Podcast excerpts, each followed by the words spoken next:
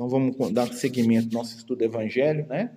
Hoje, né, a gente está fazendo a introdução do estudo, por isso a gente não vai entrar ainda nos Evangelhos, né, conforme a gente combinou. Nós vamos falar, né, do contexto da época de Jesus, né, dos grupos religiosos, né, para a gente poder entender. Vocês que sabem. É, porque eu já estou gravando aqui. É, então, o que, que acontece? Então, no, no nosso objetivo do estudo é a gente falar hoje da questão como é que era a época de Jesus, para a gente entender, né? Que entender no contexto histórico nós vamos conseguir entender né, a interpretação do Evangelho. Vamos lembrar que na época de Jesus, né, é, nós vamos pegar ali o período histórico ali do, do, do, Império Romano, né? Jesus ele nasceu na época do imperador romano chamado Augusto. Né? O imperador Augusto era né, é, sobrinho do Júlio César, famoso, né? E na época de Jesus, Israel, né, que era a, terra de Jesus, era uma província do Império Romano, ou seja, o Império Romano tinha invadido lá, né, mais ou menos uns 15 anos antes do nascimento de Jesus.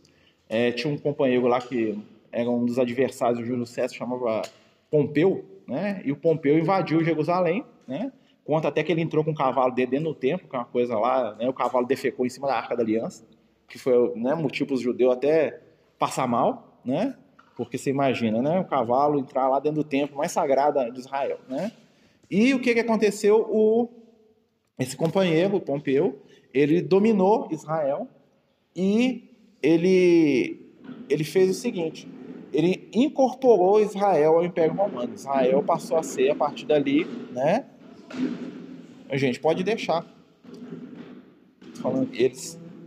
É, Israel, né, ele se tornou uma província do Império Romano e Jesus vai reencarnar né, nesse, nesse estado. Como é que era Israel da época de Jesus? Era um país que não tinha domínio próprio, né, eles eram uma província romana, é, eles tinham um rei, né, o rei de Israel, que era um, era um companheiro lá da terra chamada Idumeia, que eram uns vizinhos que eles não gostavam nada, né, e os romanos elegeram um rei para eles que era chamado de Herodes, né, vocês vão, né, o Herodes o Grande, Tá? Nós vamos lembrar do Herodes porque o Herodes aparece na Bíblia várias vezes e são vários Herodes. Tá? Herodes era um sobrenome né, famoso, como César também era. Teve vários César, né, apesar de ter o primeiro, o mais famoso, que é o Júlio César.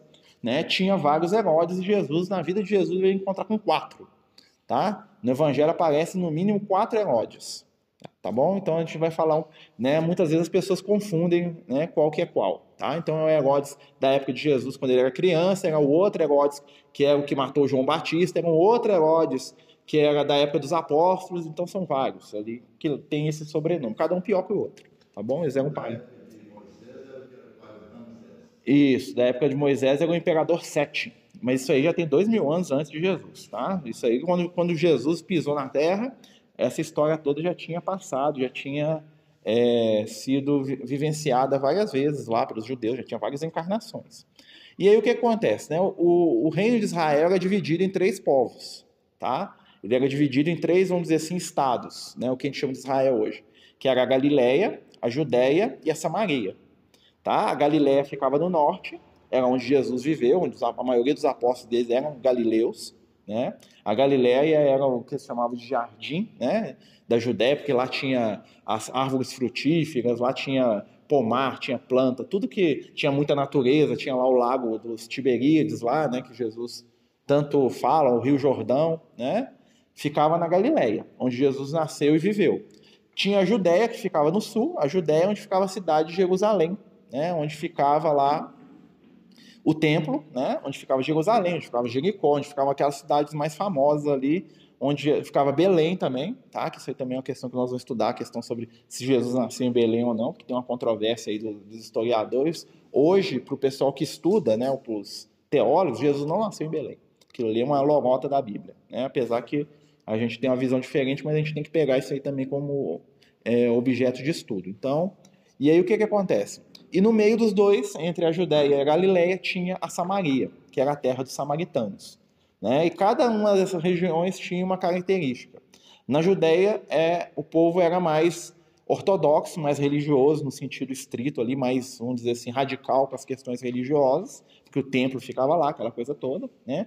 O pessoal que vivia na Judéia se achava os verdadeiros herdeiros de Moisés, Né? Na Galileia, o pessoal também era bem religioso, mas já era mais liberal, já tinha alguns hábitos mais, vamos dizer assim, conversava com estrangeiro, já tinha umas certas facilidades lá de, de ligação com as pessoas, né? mais? Simples. Mais simples, né? Mais aberto, mais caloroso, talvez até pelo ambiente, né? Que é um ambiente mais, mais fértil, mais vivo, né? E a Samaria era o que era detestado pelos dois, tanto os galileus quanto os, os judeus, né, o que nasceu na Judéia, odiavam o pessoal da Samaria, porque o pessoal da Samaria, na visão deles, eram os judeus que se corromperam. Era o cara que abandonou a religião deles para misturar com outras coisas, né? E era o pior tipo de gente possível, porque eles eram os caras que eram os traidor, que abandonou a cultura deles para acreditar em outras coisas. Por isso que vocês vão ver, né, que nas parábolas, quando Jesus refere ao samaritano, que para nós hoje é sinônimo de coisa boa, todo mundo torcia o nariz, porque o samaritano para eles era a pior coisa que existia. Né? Se, se, um judeu fosse chamado de samaritano, era motivo para ele matar o outro. Tá? Era um palavrão, uma, uma ofensa assim. É, as duas maiores ofensas, ser chamado de samaritano e ser chamado de bastardo. Tá? Que tinha uma palavra em hebraico que quer dizer manzer. Então, um bastardo é uma pessoa de quinta categoria. O cachorro da rua era melhor que o bastardo. Tá? Então, assim, que é uma pessoa que não tem um pai, filho sem pai, né?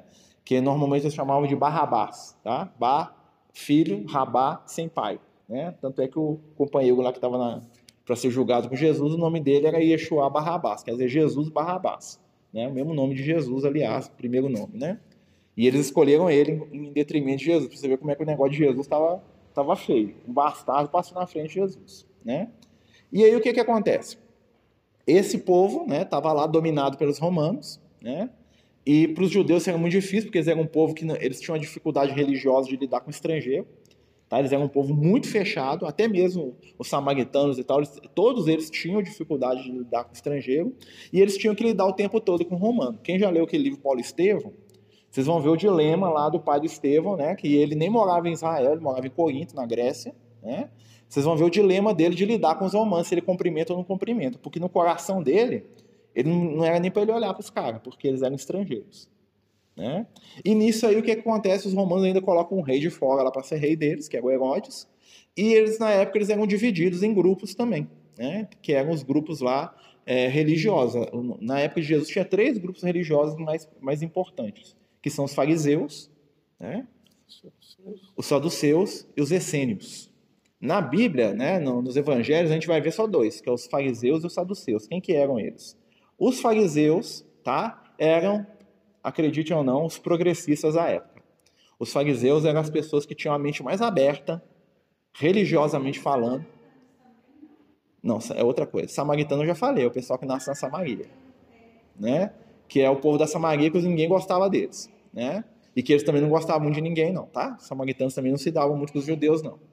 Tanto é que quando Jesus está lá na, na beira lá da, do, do poço de Jacó, né, a samaritana fica lá, você está conversando comigo? Né, porque ele estava fazendo duas coisas que eram consideradas absurdas, é conversar com um samaritano e com uma mulher. Tá? Ele estava falando, Jesus estava ali quebrando duas regras da sociedade dele. Então nós temos lá o fariseu, o saduceu e o essênio. Quem que eram os fariseus? Os fariseus eles eram, né, como eu falei, os mais liberais religiosamente falando. Eles acreditavam em Deus, só que eles tinham uma influência muito grande dos gregos. Então eles acreditavam em vida depois da morte, eles acreditavam em anjo, eles acreditavam que tinha espírito imortal, que o espírito voltava, conversava com as pessoas, né? Vocês vão ver que a maioria dos seguidores de Jesus que era mais estudado era fariseu. Tá? O Paulo de Tarso era fariseu, Gamaliel era fariseu, José de Arimateia era fariseu, Simão, o leproso, ex-leproso lá, era um fariseu. Nicodemos era fariseu. Então Lázaro era fariseu, né? O próprio Barnabé tinha uma ligação com os fariseus. Então assim, os seguidores de Jesus, muitos seguidores de Jesus vieram dessa, dessa ordem religiosa. Eles eram como uma seita dentro da religião. Os saduceus já eram um grupo diferente. Os saduceus, eles só acreditavam nos primeiros cinco livros da Bíblia, que é os livros que é o Pentateuco, são os, os o Torá né? que é a lei de Moisés. E lá no Torá não fala nada de vida depois da morte, nem de anjo, nem de espírito, nem de nada disso. Ou seja, não existe. Se não fala disso lá, não existe. Então, os saduceus, eles, o que, que eles acreditavam? Eles acreditavam o seguinte: Deus vai abençoar a gente sem a gente adorar a Deus, é um negócio. Eu adoro Deus, Deus me dá vida feliz aqui na terra, pronto, acabou. Morreu, acabou também. Essa era a crença dos, dos saduceus. Tá? Hoje tem uma religião que é muito baseada na crença dos saduceus, que é quase que a reencarnação dos saduceus, que são os testemunhos de Jeová. As crenças dos testemunhos de Jeová são muito parecidas com as crenças que os saduceus tinham na época de Jesus. Só, a vida é uma só, morreu, acabou, né? E você vai ter uma recompensa se você fizer aquilo que Deus quer para você, né? Mas a gente não vai entrar nisso também não. E tem o terceiro grupo, que são os essênios, né? Os essênios, que é um grupo especial aí. Né? Por que, que os essênios não aparecem? Porque os essênios eles consideravam que eles não tinham que viver no meio das pessoas impuras. Eles achavam que os fariseus, os saduceus, eles eram corrompidos porque eles mexiam com política. Tá? Lembrar, na época de Jesus, o governo religioso também era um governo político. Ou seja, então o doutor da lei, né, que nós vamos falar que é um outro tipo de categoria, era alguém, era uma, um representante político. Os essênios, eles viviam isolados em comunidades, né? Tem até uma, aqueles manuscritos do Mar Morto que eles acharam lá, né? E eles viviam em cavernas ou então em aldeias, eles, eles eram mais ou menos comunistas da época, eles tinham tudo em comum. Eles viviam em comunidades onde eles tinham graus de iniciação, normalmente os mais velhos aqui que, que comandavam, tá? Eles, tinham uma, eles viviam uma vida monástica, eles não tinham nada diferente uns dos outros, só que os essênios eles eram muito fechados com a crença deles. Então, os essênios, dos essênios veio o hábito do batismo, eles tinham, foi eles que inventaram esse negócio de enfiar os dentro d'água, tá? Os essênios tinham o hábito lá de não comer carne, um monte de coisa, e eles saíam para curar, para cuidar das pessoas. Eles eram, eles eram conhecidos como terapeutas também na época de Jesus. Eram chamados de terapeutas, tá? Só que os essênios eles tinham um senso de pureza muito estrito, mais até do que os fariseus, e eles não se misturavam com ninguém. Tá? Eles iam lá, cuidavam das pessoas, mas se você se aproximasse deles, eles cortavam. É uma comunidade também fechada, não tinha mulher, não podia entrar mulher na ordem essênia, tá? Eles tinham uma regra muito fechada, e se você não cometesse, não, não vivesse dentro da regra deles, cometesse algum erro, normalmente será morto, emparedado vivo.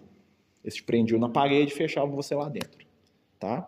E é, os essênios prendiam as pessoas na parede que, não, que cometiam crimes dentro da ordem deles. Tipo assim, eu sou um essênio, aí eu roubei.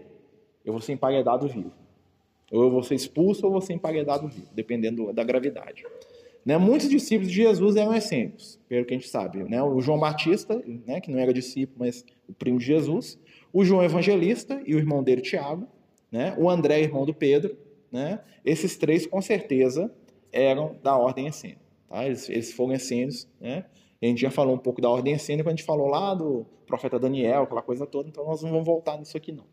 E aí o que acontece? Além desse, nós tínhamos mais outros dois tipos de, de, de grupos lá, que eram os doutores da lei, na verdade três, doutores da lei, os escribas e os sacerdotes. Quem que eram os doutores da lei? Era o pessoal que conhecia juridicamente as leis de Moisés, e eles podiam ensinar, eles podiam ser professores, tá? E eles podiam, por exemplo, se tivesse alguma questão é, legal entre os judeus, eles que decidiam. Eram os doutores da lei. Os escribas eram, o que, que eles faziam? Eles eram uma classe que eles, a única função deles era serem, os, eles registravam e copiavam as leis e os textos sagrados. E os sacerdotes eram aqueles que eram especificamente as pessoas que podiam realizar os, os rituais religiosos dos judeus. Por exemplo, sacerdote tinha que ser de uma tribo né, especial, que era a tribo de Levi que eram os parentes de Moisés. Moisés era legal, né? Ele escolheu a família dele e falou assim: a tribo de, da minha, a minha tribo vão ser sacerdote para sempre. Então todo mundo que era da tribo de Levi tinha o direito de ser sacerdote, tá? E entre eles escolhia um que era o sumo sacerdote, que é escolhido a cada dois anos, mudava entre eles. E esse sumo sacerdote era tipo o governante real lá de Israel. Ele e o rei eram os que governavam de verdade, mas ele era eleito pelos seus iguais. Mas era possível, por exemplo, ter combinação. Por exemplo, o Paulo de Tarso, para a gente poder entender, ele era fariseu e era doutor da lei. Ou seja, a seita religiosa dele, ele era um fariseu e a profissão dele era doutor da lei. Porque foi isso que falaram, o doutor da lei, aquela coisa toda, né? Podia ter fariseu doutor da lei, podia ter saduceu doutor da lei, podia ter essênio doutor da lei, que era raro, né? Podia ter sacerdote doutor da lei, podia ter sacerdote então, assim, mas não podia, por exemplo, uma pessoa que não era sacerdote ser. Tá? A única coisa que você não podia escolher é ser sacerdote, você tinha que ter nascido naquela família. O restante você podia combinar do jeito que você quisesse. Então, por exemplo, o Gamaliel, né, que vai aparecer lá no livro de Paulo Estevam, ele era fariseu, doutor da lei e escriba. Ele era três coisas. Então ele tinha três qualificações, vamos dizer assim. Né? Ele era escriba, ou seja, ele conseguia copiar, tanto é que vocês vão ver lá no livro que ele fala para o Paulo, né, que ele já tinha copiado três evangelhos. Né? E, tanto que até decorei. Eles faziam isso para decorar. Tá? Ele era doutor da lei né? e ele era é, da ordem dos fariseus. Tá bom?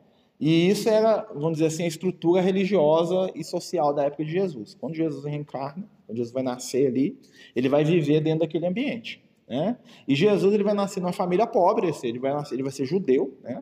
Lembrar que na, o judeu é aquele que era descendente da tribo de Judá, então Jesus era judeu, mas Jesus não era nem doutor da lei, Jesus não era nem fariseu, né? nem saduceu, nem essênio, nem muito menos sacerdote. Tá? Já o primo dele, o João Batista, ele era sacerdote. Porque o pai dele era. Lembra lá do pai dele, do Joaquim, que vai, né? Tem aquela história que ele vai lá no templo, e aí, ele, aí aparece um anjo para ele, e ele fica mudo. Lembra? O pai do João Batista, tá? Era sacerdote. A mãe dele, que era parente de Maria, não tinha nada a ver com aquilo, né? É, e o João Batista ele herda o direito sacerdotal. O João Batista, ele quisesse, ele podia aprender, vamos dizer assim, ele seria, se tornaria aquilo que chamava de levita. Né? Quem que eram os levitas? Os levitas eram as pessoas que eram responsáveis por tudo no templo. Desde o sacerdote, que é o cara que rezava a missa, né, vamos dizer assim, né, até o cara que lavava, o cara que vendia os animais lá dentro, o cara que conduzia o boi lá para ser sacrificado, o cara que limpava, todos eles eram da tribo de Levi. Os mais importantes conseguiam cargos melhores. Os outros iam ficar lá, tinha uns que ficavam só cantando, tinha outros que ficavam lá na guarda do templo, ficavam com um bastãozinho na mão lá, né? Se alguém fizesse uma coisa errada, eles desciam o sarrafo no cara. Né? O Barnabé era levita. O Barnabé era levita. Né? Ele era da tribo de Levi. Né? Mas ele era um levita de baixo nível. Ou seja, era um levita que andava com um porretinho na mão lá para cercar quem estava fazendo coisa errada. A guarda do templo era composta pelos levitas. Tá? Mas isso é só para a gente é, saber que existe, tá, gente? Porque aí, quando a gente for falando da história, a gente vai pegar isso. Né? E nesse contexto, nós vamos ter lá ó, né, os nossos primeiros personagens do Evangelho, que são quem? Maria, e José. Né? Cada um deles merece um estudo em particular. Nós vamos falar um pouco dele, mas nós vamos falar o, o próximo estudo, nós vamos continuar falando. Primeiro, nós vamos falar de José. Né? José é uma figura muito controversa. Por quê? José ele é um personagem do, do Evangelho que ele não devia estar ali. Ele atrapalha, vamos dizer assim, na visão religiosa. Por quê? Porque quando Jesus nasceu, né, e depois que ele viveu aquela coisa toda, e quando fundou uma religião em torno da figura de Jesus, para Jesus ser considerado um ser divino, ele teria que ser filho de uma divindade, vocês concordam? Para ser Deus, tem que ser filho de Deus, vocês concordam? Mas Jesus tinha um pai que era conhecido. Ou seja, a figura do José na história atrapalhava a ideia que se queria criar que Jesus era um, um Deus encarnado, ou o próprio Deus encarnado, que foi construído depois da, da morte dele. Isso aí foi consolidar essa ideia que Jesus é Deus, isso veio mais de 200 anos depois da morte dele. Tanto é que os apóstolos, os discípulos, eles não tinham essa crença, tá? Quando formou a Igreja Católica, que ela começou a nascer ali da fusão ali das, das religiões pagãs do Império Romano com o cristianismo, né, sob o controle lá do, do Império, eles juntaram as histórias e pegaram aquela coisa da mitologia grega de que uh, existiam lá os semideuses, que é o quê? O que é um semideus na mitologia grega? O filho de um deus com a mortal. Né? Lembra lá do Hércules? Né? Viu Zeus, desceu do céu lá, é, engravidou lá a Alquimena, lá, que era o nome da mãe do Hércules, lá nasceu Hércules, e, né? semideus. Né? Eles pegaram isso e fizeram uma história igualzinha para Jesus. Presta atenção para vocês verem esse negócio. Deus desceu, só que agora é o Deus dos judeus, não é mais o Deus dos gregos. Né? Desceu na terra, engravidou uma moça, e dessa moça nasceu o filho de Deus ali, que é um cara meio divino, né? que tem uma parte do poder de, do próprio Deus. Não, não tem muito a ver com a, com a, mitologia grega. Essa história era contada milhares de vezes. Né? Todo herói grego era filho de um deus com, com alguém, ou de uma deusa, ou de um deus com, com um mortal. Eles pegaram isso porque era fácil explicar para as pessoas por que, que Jesus era diferente das outras. E aí criou a ideia da divindade de Jesus, que Jesus era um deus. Né? E que depois ainda avançou mais, mais para frente, aquela ideia que Jesus era filho de Deus, virou a ideia que Jesus era o próprio Deus. Né? Apesar de todas as as questões que surgiram depois, né? Tanto é que uma vez perguntaram isso para São Tomás de Aquino, se Jesus era Deus, para quem que ele rezava? Né? Essa aí foi a... Aí o Tomás de Aquino ele fez uma, uma... Ele falou assim, não, Jesus rezava para ele mesmo em, em outro momento. Porque ele, enquanto Deus, estava diante dele enquanto mortal, enquanto homem. Então a essência divina procurava a essência. Ele criou uma, um verbo lá para poder tentar explicar isso, que é uma coisa meio estranha, realmente. Né? Então, se eu sou o próprio Deus, para que, que eu vou rezar para mim mesmo? Não é mais fácil eu fazer o que eu quero do que eu pedir para mim mesmo? É a mesma coisa que falar assim, Marcelo, é, me dá um copo d'água. Eu falo, claro, eu, eu me dou esse copo d'água. Eu vou, eu mesmo coloco, eu mesmo bebo. Eu mesmo... Obrigado, Marcelo, você me dá. Ah, de nada. É assim que é. É uma coisa meio estranha. Meio esquisita, né? Mas isso foi criado para poder manter uma ideia, para poder manter é, essa questão. Então, o José, ele teve que ser tirado da história. Por quê? Porque se Jesus tinha um pai, esse, como é que Deus pode ser pai dele? Então, esse José, ele vai virar padrasto, né? Ou ele vai virar alguém que não é, que não, não, não tem uma função adequada na história. E aí vai surgir a questão toda, né? José, né, ele era um carpinteiro, para quem não sabe, carpinteiro na, na linguagem deles, não era um cara que fazia mesa, não, tá, gente? O carpinteiro é um cara que era, que era responsável por qualquer tipo de obra. A palavra ideal seria um mestre de obras. Ele era uma pessoa que ele construía dentro de uma mesa, né? Se é que tinha mesa na época, não do jeito que a gente tem hoje, até uma casa. Tá? Então, é, é, ele é, ou seja, não era um engenheiro porque ele fazia o trabalho braçal, né? Ele fazia, né? Ele sabia construir. Mas o José era um profissional especializado, ou seja, ele não era um qualquer. Né? Uma pessoa que tivesse uma profissão na época de Jesus é uma pessoa que tava, tinha uma vida relativamente tranquila. Porque não era comum as pessoas passar as profissões para você passar para o seu filho. Profissão era a maior herança que existia no povo de Israel. Então, quando um, um, um jovem nascia, um, a primeira coisa que o pai dele fazia é passar a profissão da família para o filho. Vocês vão ver isso lá com o Paulo. Né? O, Paulo, ele com a, o carpinteiro. Era, é, era também, era também, mas era mais que isso. Tá? Ele fazia de tudo. Né? Porque a gente vê aquela imagem de Jesus fazendo cadeira, porta, não era só aquilo não, tá, gente? Jesus fazia muitas coisas, tá? Com certeza fazia aquilo também, também. Fazia tudo que era feito de madeira. É, a história conta que... Né? Ele é um construtor, né? E, e é a profissão certa para quem construiu o mundo, né? Então é a profissão certa é ser construtor de novo, né? Né? E aí o que acontece? Né? Existe muita coisa sobre o José. Né? Muita gente fala que o José era uma figura secundária, muita gente fala que o José era uma figura distante, né? mas o que se tem de informação. É, porque o José é um personagem que é difícil de encaixar ele na história de Jesus. Primeiro, o José não tinha o nível evolutivo de Jesus. Né? Nem, nem muito menos de Maria. Né? Assim, não estava perto.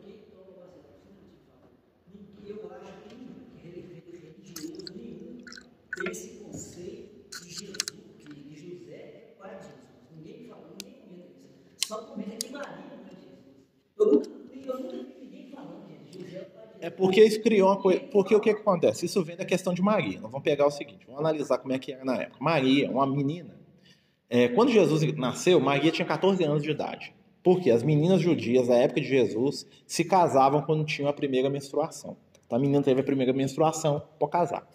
Tá? O casamento deles não era igual ao nosso. O casamento deles era separado em dois processos. Primeiro tinha um casamento que se chamava de noivado, né? vamos usar a palavra na nossa língua.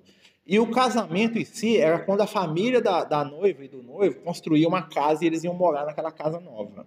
Era essa a festa. Eles faziam uma festa para levar o casal para dentro da casa nova deles, onde eles iam viver juntos. Mas era comum, tá?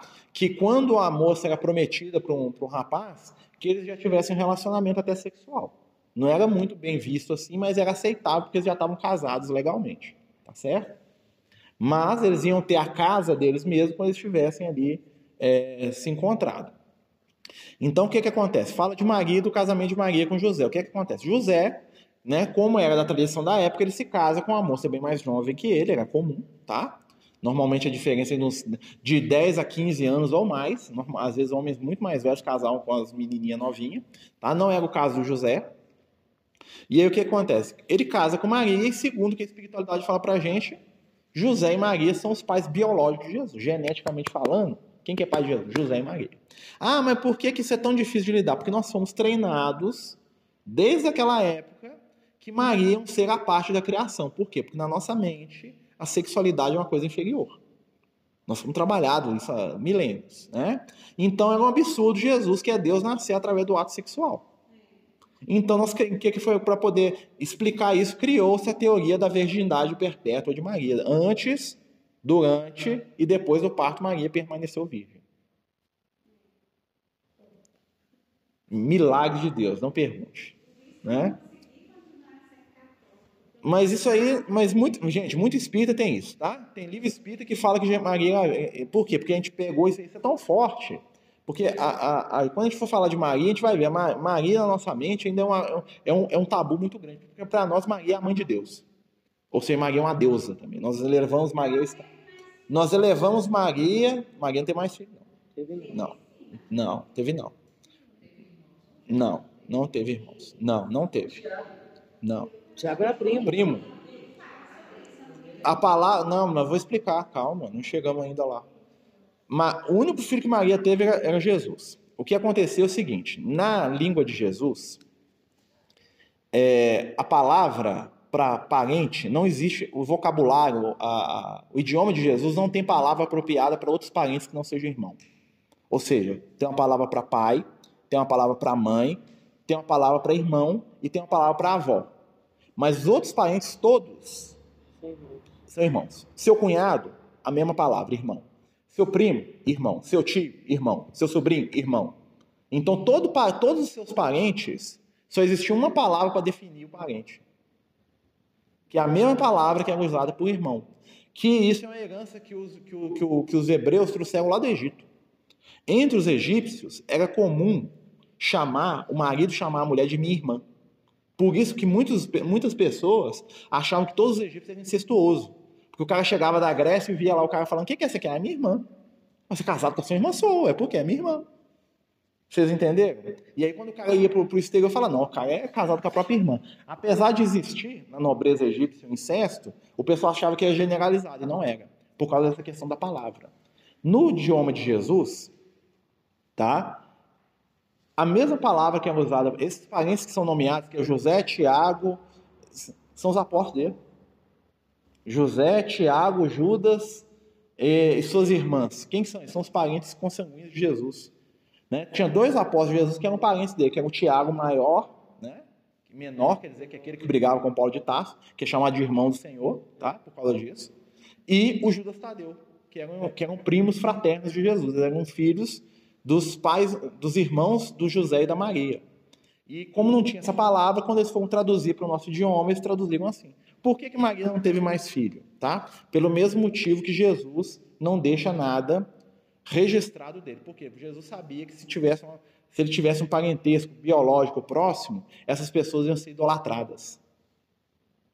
Ia, ter, ia se criar uma idolatria em torno disso aí. Lembra lá do Código da Vinci? do filme, né? Que o cara pega essa história, né? Imagina o seguinte, imagina você, né? Lá na, na época lá da Idade Média, sabendo que você era um descendente de Jesus. E você é um déspota, um cara cruel. Você ia fazer barbaridade. Jesus, quando ele encarnou, ele não deixou nenhum parente, ele não teve nenhum parente nem ascendente próximo, exatamente para não criar uma idolatria em torno de pessoas. Hum.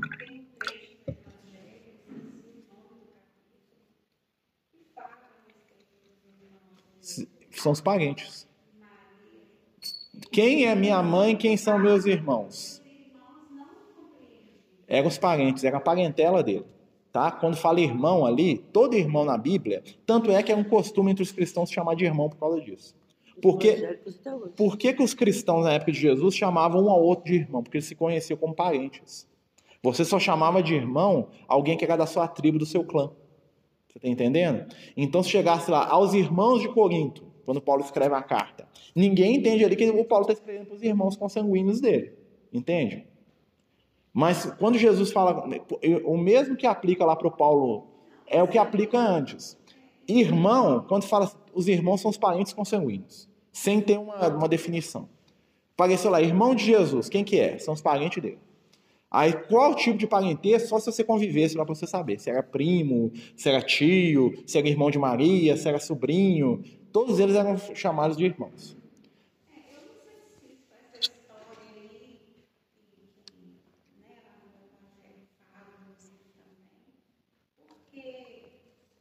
Hum. Ó, segundo a espiritualidade, o que nós temos é, é 99% aquilo ali mesmo, que a gente mesmo, segundo os amigos espirituais. É, na verdade, ele sabia que tinha quem se preocuparia depois. Né? A espiritualidade tinha os objetivos dele. Né? E o que, que acontece? O que, o que era para passar ficou. Mas segundo os amigos espirituais, não tem nenhuma, nenhum mistério que está oculto, nada que, que vai ser bombástico, nenhuma revelação. Não precisa esperar isso não. Tá? Normal, mas o que, que acontece? A grande dificuldade de a gente entender o evangelho, é, isso é uma das dificuldades, questão de tradução. Porque como a gente não conhece a cultura deles, para nós, o nosso idioma, a língua portuguesa, né, assim como o latim, o grego, são idiomas ricos. Nós temos palavra para tudo. A língua de Jesus é um idioma pobre, ou seja, a mesma palavra servia para várias coisas. Quer ver um, um exemplo disso que que dificulta muita coisa que a gente entende do Evangelho? A palavra sangue. Sangue, na língua de Jesus, a palavra que usava para sangue, que é esse aqui que corre na minha veia, era a mesma palavra que valia para espírito, era a mesma palavra que valia para essência. Aí o que acontece? Jesus fala assim: tomar e beber, isso é meu sangue. Né? Aí, quando o cara lá em Roma repetia aquilo na língua dele, ele falou sangue que corre na veia, e fala assim: pessoal, é todo um bando de canibal que bebe sangue dos outros os romanos acreditavam que os cristãos eram um pessoal que fazia sacrifício humano. Porque eles têm lá um momento lá que eles falam, aí o cara falava em latim, e fala assim, ó, vou tomar e beber o sangue lá, do, come minha carne e bebe meu sangue, ou seja, o cara é canibal. Mas dentro da linguagem de Jesus, a pessoa sabia que ele não estava falando do sangue. Até hoje a gente acha, né, sangue de Jesus tem poder. A gente pensa naquele que corria na veia dele, né? E não é. É a essência espiritual do que Jesus ensinava é mal interpretado por causa da nossa dificuldade de linguagem. É, igual eu tô te falando, assim, se, na verdade, o que acontece? A, questão toda é quando, por exemplo, imagine o seguinte, né, pra gente entender aqui. Imagine o seguinte: eu sou um cara, eu tô lá na Idade Média copiando o texto do, do grego, do hebraico, pro latim. Aí aparece a palavra sangue lá. Que interpretação que eu vou dar para sangue? aquilo que eu achei que é no momento. Ah, eu coloco sangue aqui. Que é irmão consanguíneo. Mas na, no, se você for estudar a raiz do idioma de Jesus, você vai ver que a palavra irmão tem vários significados. Inclusive, marido e mulher se tratavam por meu irmão também.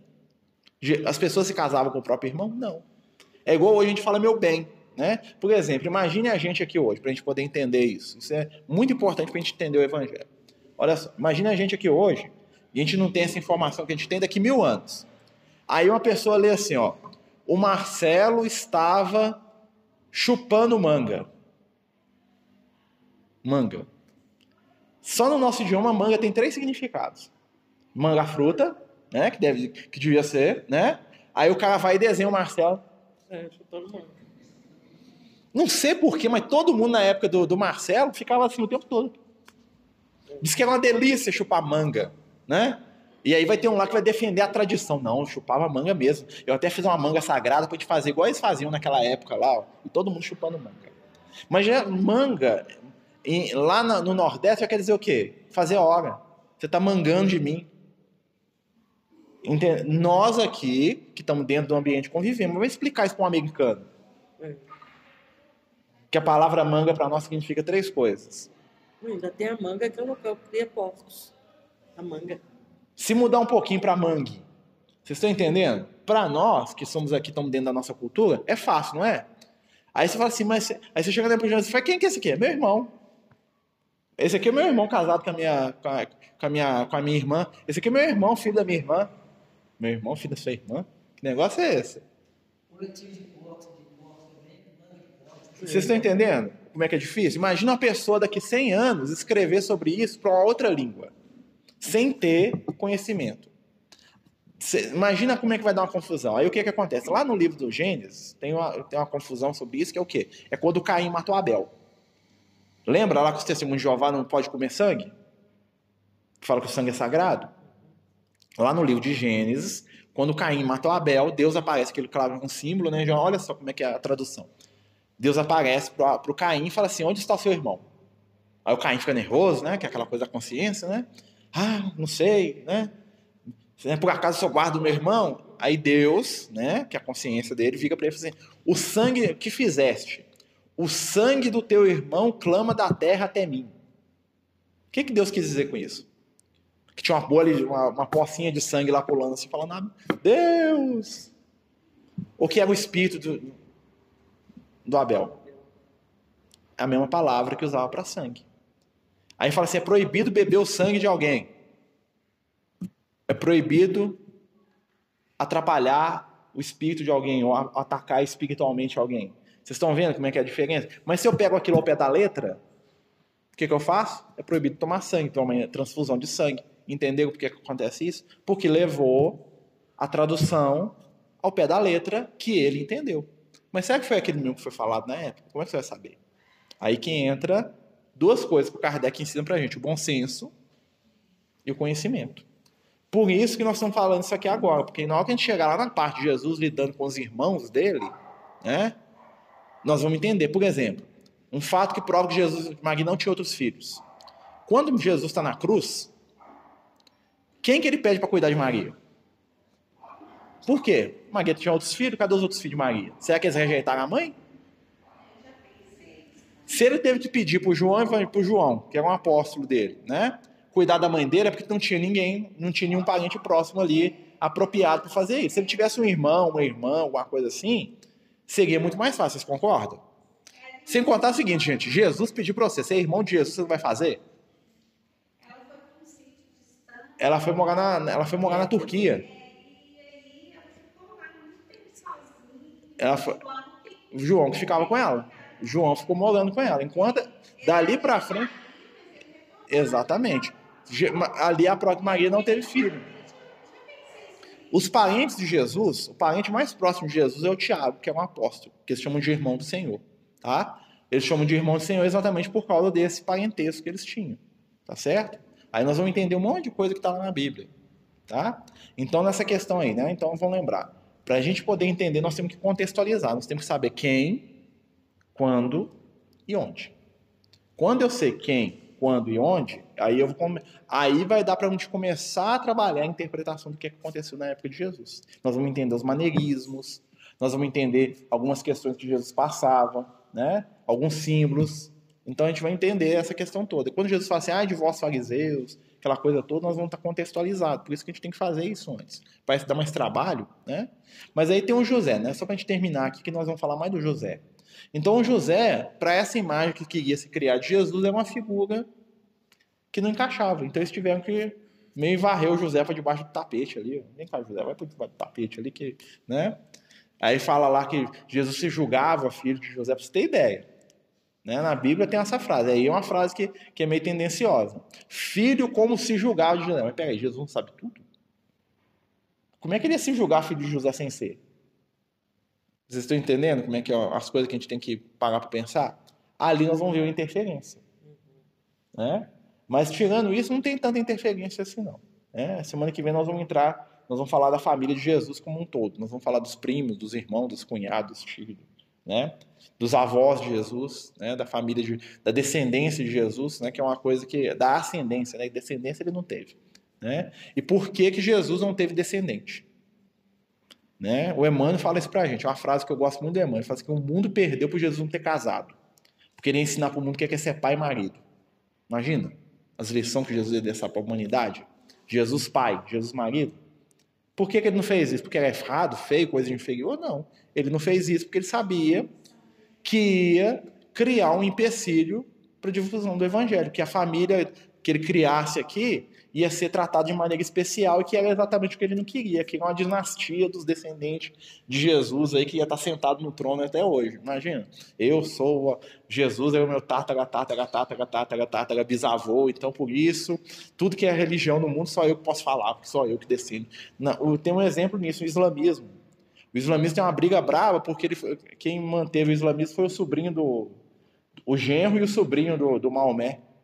Os dois brigaram, cada um fundou um ramo do islamismo, os sunitas e os xiitas. Um foi fundado pelo sobrinho e outro foi fundado pelo, pelo genro. Ou seja, não tinha que ter tido sobrinho nem genro, né? O problema. Jesus era mais esperto, né? Então ele não mexeu com isso. Tá? Mas aí semana que vem a gente continua. Tá certo? Quem vai fazer a prece para te terminar? Eu? Tem certeza? Então tá bom. Amigo e mestre Jesus, companheiros espirituais aqui presentes, envolvam a cada um de nós nas vibrações do teu amor, para que possamos estar sintonizados com os propósitos de luz, de entendimento e de paz. Permite que cada um de nós possa representar o bem e a luz onde quer que estejamos. Sustenta os nossos ideais e permite que possamos aprender, servir e caminhar junto a Ti. Divino amigo, abençoa os companheiros que aqui estão, encarnados e desencarnados, e permite que possamos nos estar unidos ao Teu coração, hoje e por todo sempre. Que assim seja. Graças a Deus. Então é isso, amigos. A gente lembrar que sábado nós temos o nosso bazar, três e meia da tarde aqui. Né? Nós vamos fazer bazar, bater papo, conversar, muitas coisas